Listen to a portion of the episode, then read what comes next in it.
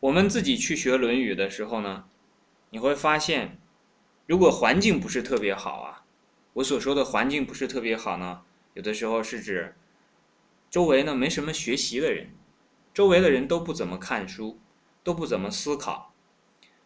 生活当中呢，这种思考一旦少了，那就像是这个没有脑袋在活着一样。在这种环境下呢，我们。生活的状态呢，就很容易被别人去左右。俗俗话讲的就是随大溜。那随大溜随的久了之后呢，会觉得很疲惫、很乏味。但是呢，如果自己发现了这个问题，想去学《论语》的时候呢，有的时候是发现助缘的环境啊不够，能够帮助自己。比方说，你去跟别人讨论一下，找一个人去请教，这个对象啊很难找到。那有的时候更糟糕的是什么呢？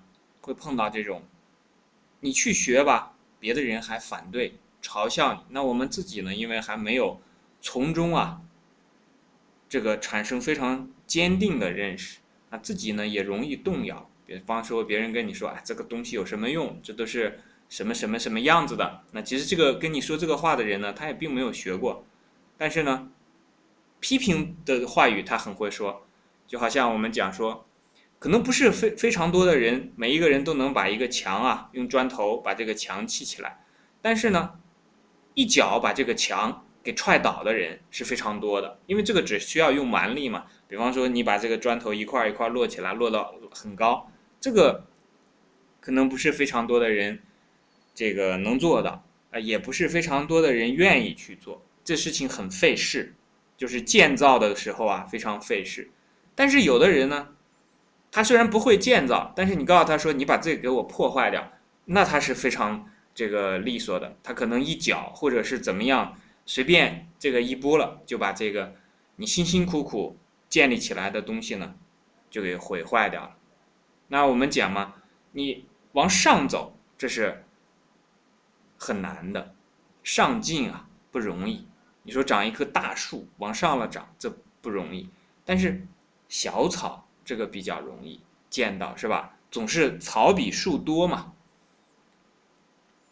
你往上走，哎，这个跳起来也好，还是站久了也好，啊，都没有这个蹲下甚至躺下这个来的容易。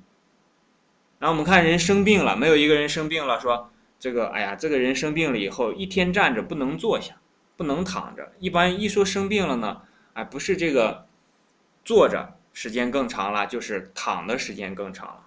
所以这个我们讲上啊，其实就是指的上进；讲下呢，用这个词可能不是特别合适了。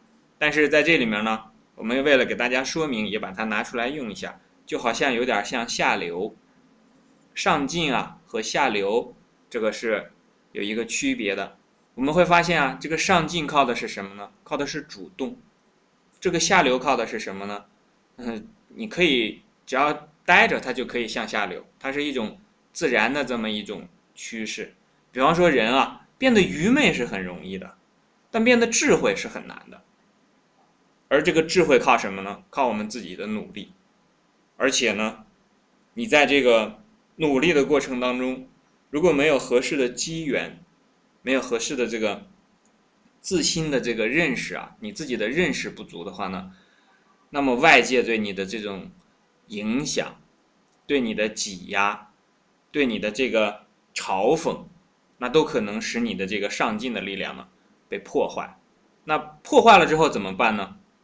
那就是你再重来一次。因为这个破坏的人呢，虽然人数多，虽然破坏力大，但是呢，他架不住你的恒心永不消灭。你的恒心来自于什么地方呢？做人的恒心嘛，只要你有一个做人的恒心在，有一个做好人的恒心在，那你就一定会去学习。从来没有听说过一个人不学习就可以成为一个好人。其实好人的标准不是那么之容易实现的了。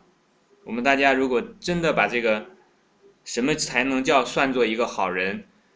这个好好的想一下的话呢，会发现其实这个好人啊，他不是仅仅是指好心肠。比方说好人，那应该简单讲，人呢一般来讲是身身心两部分，是吧？那好心人、好身人、好身人是什么意思？不怎么得病啊。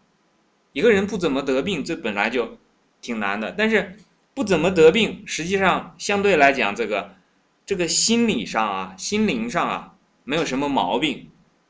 那这个比这个不怎么得病还要难。我们昨天讲过，像这个身体上有什么毛病啊，他一下就看出来了，因为它是具体的形象。但是这个心灵上的毛病啊，有的时候有了毛病也看不出来，别人看不出来，甚至连自己也看不出来。那什么问题是最大的问题呢？就是那种从来都没法被发现的问题，或者是不被当做问题的问题。一个人虽然品行很差。或者言语粗鲁，但是他不觉得，他发现不了这个问题，那这个问题就解决不了，这个问题就变成一个真正的问题了。别人觉得说他啊，这个人，这个品行不好，或者说言语粗鲁等等，这个是没有用的。只有当他自己发现了之后，他才会去改正这个错误。